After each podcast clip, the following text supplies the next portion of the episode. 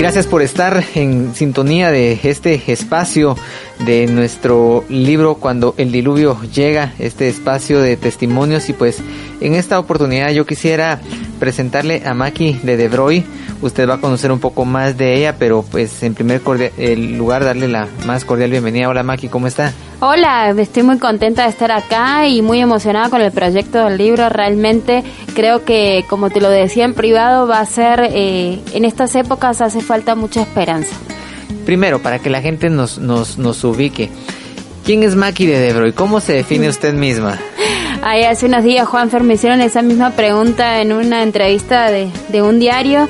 Y yo decía, ¿quién es Maki de Debro? Y bueno, Maki es una persona que, yo me denominaría como una persona positiva, una persona llena de fe, que, que ha aprendido a, a amar la vida.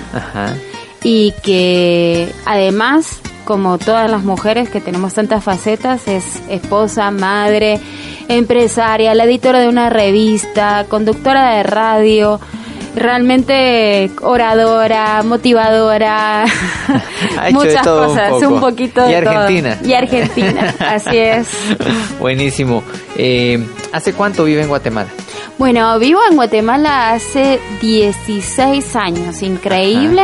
Pareciera ayer que vine, sin embargo, eh, es impresionante este país tan espectacular que me, nos ha dado la oportunidad a mi familia y sobre todo a mí, porque aquí conocí a mi esposo, aquí tuve mis, eh, mis tres hijos más pequeños, así que definitivamente para mí eh, Guatemala es mi casa. Excelente. Eh, Maki, eh, en ese optimismo, en esa situación tan, tan jovial que se le mira, llena de energía, llena de ánimo, llega también una etapa complicada, llega un diluvio a su vida.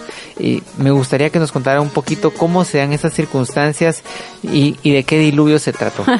Cuando vos decías diluvio, yo decía más bien tsunami, porque realmente eh, cabal eh, eh, es una fecha bien complicada para mí porque se cumple dos años, casi literalmente, del diagnóstico que me dieron por primera vez. Hace dos años me sentía muy cansada, pensé que como como todo el mundo, como toda madre, a esta altura del año, que se termina el colegio, que estamos cansadas eh, de nuestros hijos, pensé que era agotamiento, sinceramente, pero eh, después de mucho quejarme y todo, mi esposo me llevó un poco engañada al, hospital a hacerme unos análisis y eh, pudimos tener un diagnóstico previo que la doctora vio esos exámenes y dijo, Maki, tengo malas noticias quiero que te vuelvas a repetir estos exámenes y quiero derivarte a un doctor especialista. Entonces yo me sorprendí mucho por esa por esa actitud de la doctora, me pareció exagerada, sinceramente. No entendía lo que estaba pasando, creo que estaba mucho en negación. Y cuando llegué con el doctor, el doctor solo miró los, los exámenes, el doctor Cáceres, eh, me examinó y dijo, mija, tengo que decirle que con estos exámenes, tengo que decirle que el diagnóstico previo sería leucemia. Wow. Eh, para mí fue como escuchar a alguien hablar chino y vos tratar de descifrar qué está diciendo, porque no entendía lo que él me decía. Entonces, mi hija, necesito que mañana nos hagamos eh, una médula ósea. Eh, le cuento que la médula ósea tiene un costo de tanto y yo seguía como, ¿en qué está hablando este hombre? Bueno, después de una semana con, se confirmó ese diagnóstico definitivamente la buena noticia dentro de ese diagnóstico era que era una fase 1, lo que podríamos decir como el comienzo de, de esta este cáncer que literalmente termina eh, muy pronto si no se trata. Y, y eh, en ese momento que lo mirábamos al doctor, que me recuerda que fuimos con mi mamá y con mi, eh, mi esposo, mi cuñada y mi mamá al doctor cuando nos da el examen.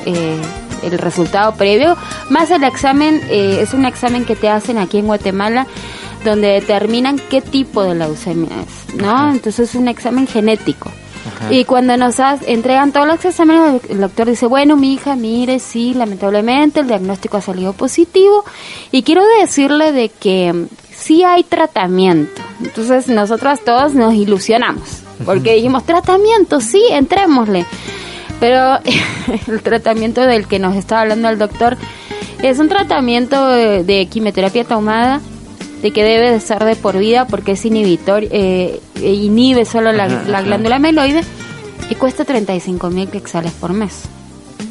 ¿Te imaginas, Juanfer, que nosotros empezamos a contar prácticamente qué es lo que teníamos? Carros, eh, propiedad, qué podemos vender, cuánto tiempo. Entonces le decimos, bueno, doctor, ¿y cuánto tiempo tendría que tomar Maki esto? Dice mi mamá, de por vida. Uf, fue durísimo.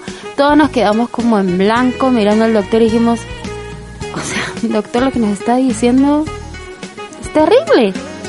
Solo para poner un poquito en contexto, si alguna persona nos está escuchando fuera de Guatemala en una moneda más universal como el dólar, dólares. estamos hablando de más o menos 5 mil dólares eh, al mes.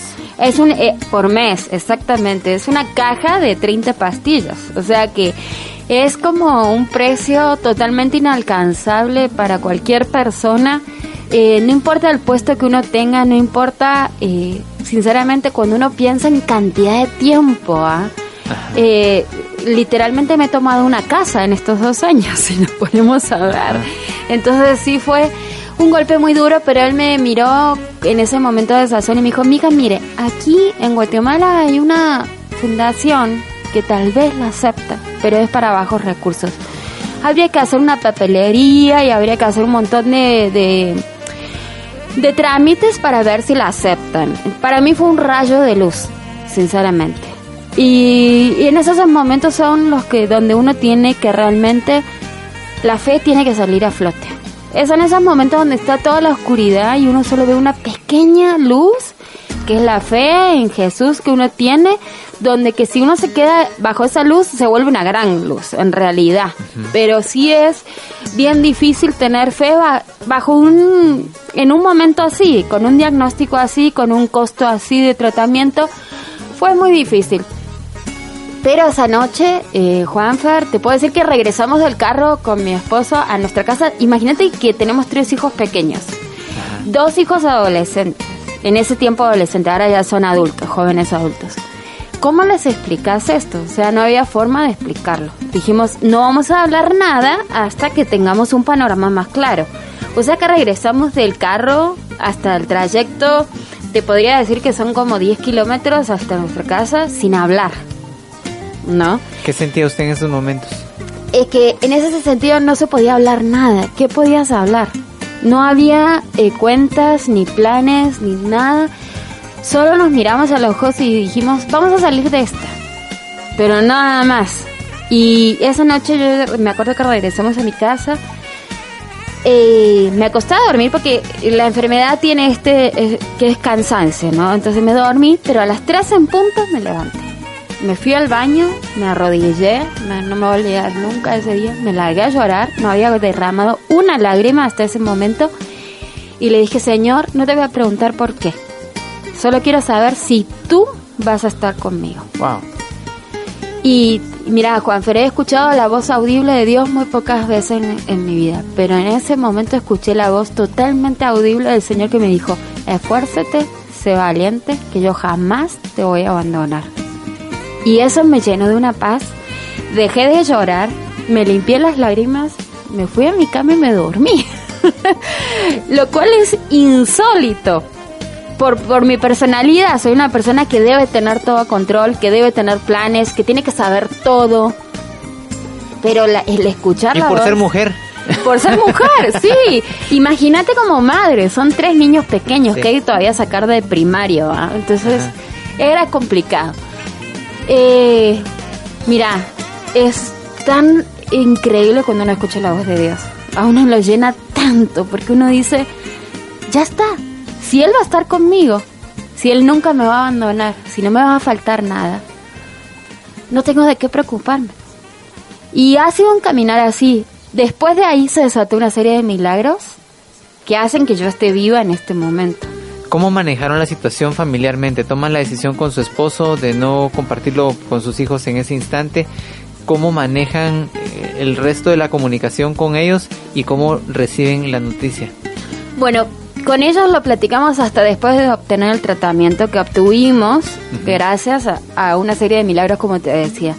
Lo presentamos hablándoles a nuestros hijos de que venía una dura prueba familiar para todos de que definitivamente habíamos descubierto una enfermedad. No nos dimos con, no nos fuimos por el camino fácil, fuimos por el camino difícil, dijimos la verdad, le dijimos la verdad a nuestros hijos. Creo que con las redes sociales, con todo, con tanta gente orando por uno, o sea, es imposible mentirle a niños. En ese tiempo tenían 8 años la más chiquita y 10 años los mellizos. Lo es suficiente imposible. para darse cuenta. Ellos saben, leen el Facebook, eh, te agarran el teléfono, eh, la gente les dice, estoy orando por tu mamá, o sea, no se les puede mentir. Y creo que como familia nos unió, nos unió mucho el orar, el poder entender. Es difícil entender que tu mamá está durmiendo casi que toda la tarde. Es difícil para ellos entender. Después de una mamá que es súper hiperactiva, de que de repente desaparece todas las tardes porque está durmiendo, es complicado para ellos. O decirles, miren, no podemos ir al puerto porque mami no puede estar al sol. No podemos ir a tal lado porque mami está cansada. No podemos ir al cine por tal cosa. No vamos a festejar tu cumpleaños, que me pasó con porque mamá está muy cansada. O sea, en la, literalmente la dinámica de una casa se detiene cuando la mamá se detiene. Y fueron eh, seis meses de estar absolutamente en cama, con fiebres, con... O sea, fue un seis meses que desaparecí, podríamos decir. Y que ellos solo veían y me miraban, yo me recuerdo verlos, que me miraban desde la- el marco de la puerta, ahí está, ok. Y se iban a jugar, y sin tratar de hacer mucho ruido. Y al rato venían y me miraban, mami, te quiero, y ya. O sea, durante seis meses esa fue la dinámica familiar. Ujú Wow. bien duro. Así que, pero lo que creo que vale la pena contar fue de que cuando yo recibí esa palabra de Dios, me embarqué en una aventura, porque tuve que ir al San Juan de Dios, que es donde me tuve que inscribir en el San Juan de Dios, tuve que hacer esas largas colas, tuve que hacer un montón de trámites, pero yo iba bien confiada en la palabra que Dios me había dado, que me forzara y fuera valiente. Eso, eso era también llegar a un lugar donde no conocía a nadie no sé si alguien tiene la experiencia de un hospital nacional aquí en Guatemala, pero es gente que se reúnen a las 6 de la mañana, hacen una cola gigante para entrar empujándose a las 7 en punto cuando abran las puertas. Y de ahí corre la gente para lograr un turno. Entonces fue bien duro para mí esa, esa realidad de un hospital nacional con baños totalmente sucios, con baños con gente súper enferma a la par, con una total desesperanza, sin embargo yo ser la única que estaba sonriendo. Y la gente me miraba, ¿usted qué le pasa?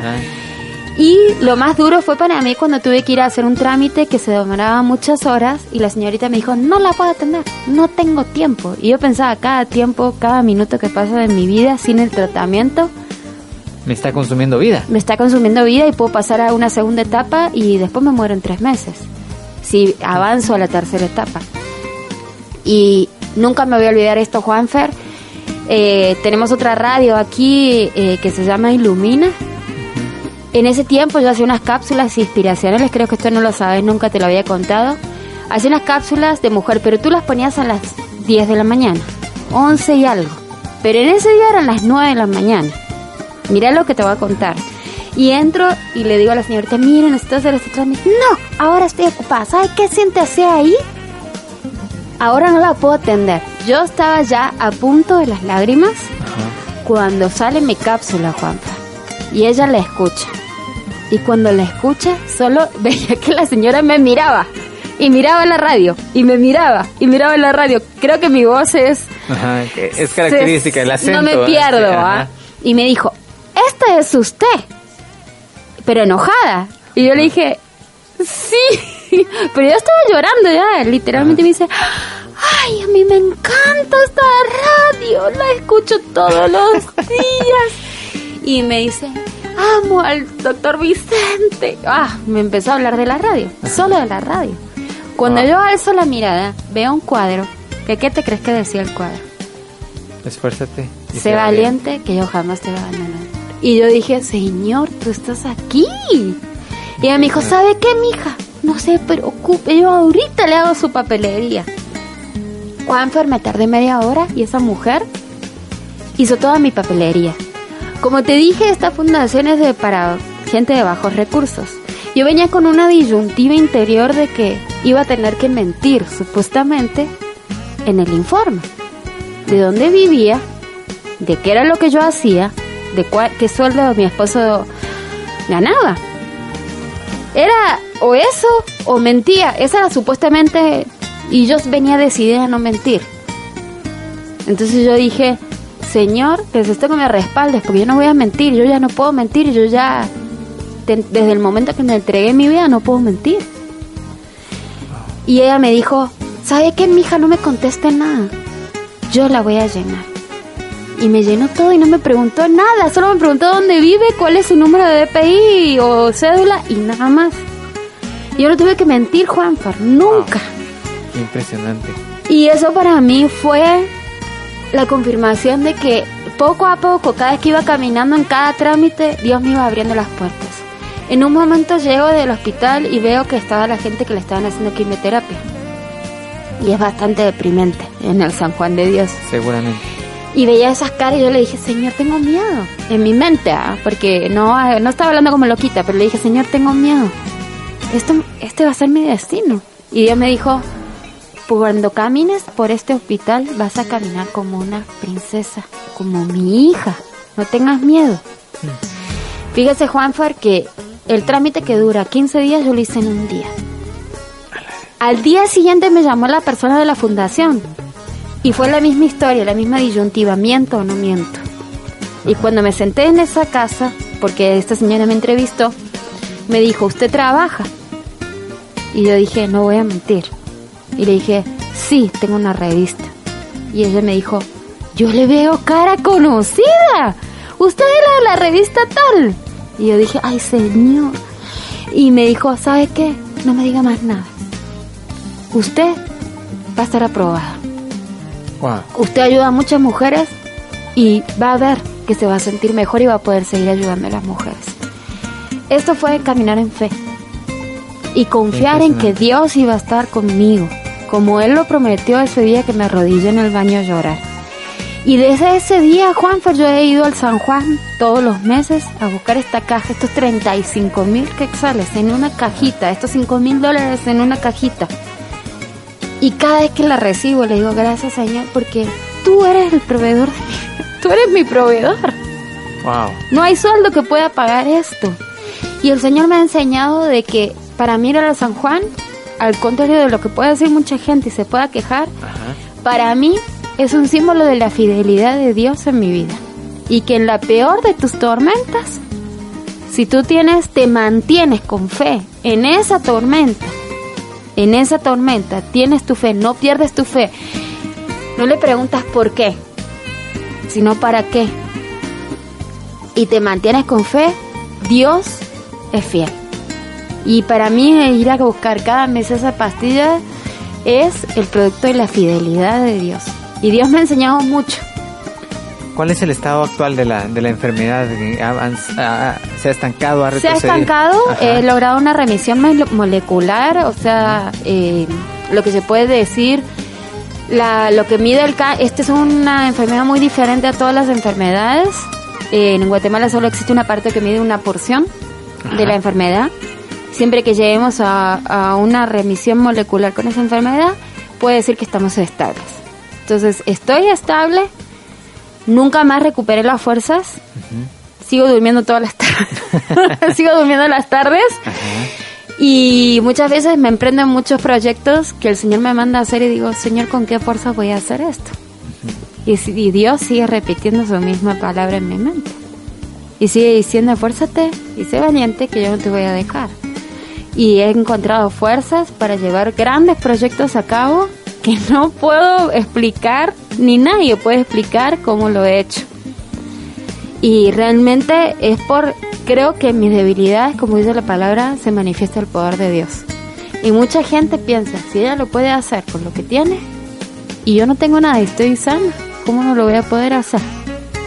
Y creo que ahí es donde viene la esperanza.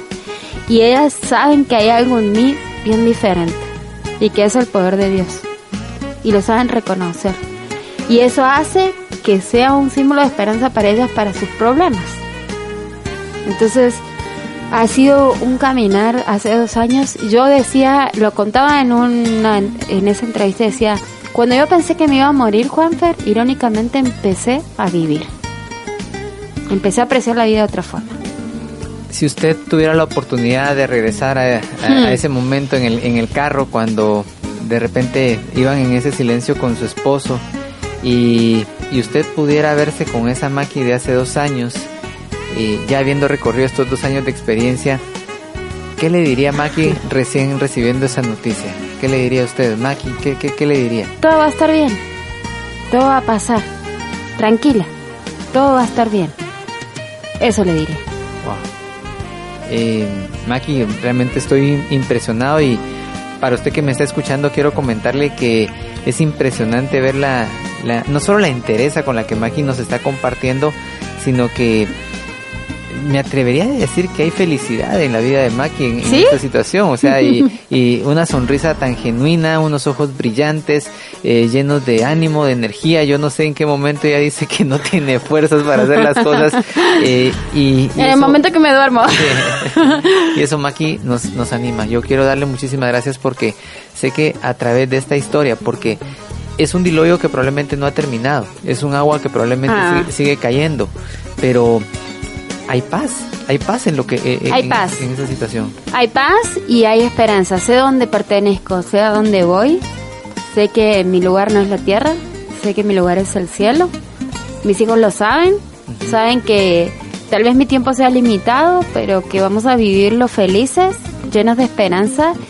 Y mi legado que les quiero dejar a ellos es la esperanza en el Señor.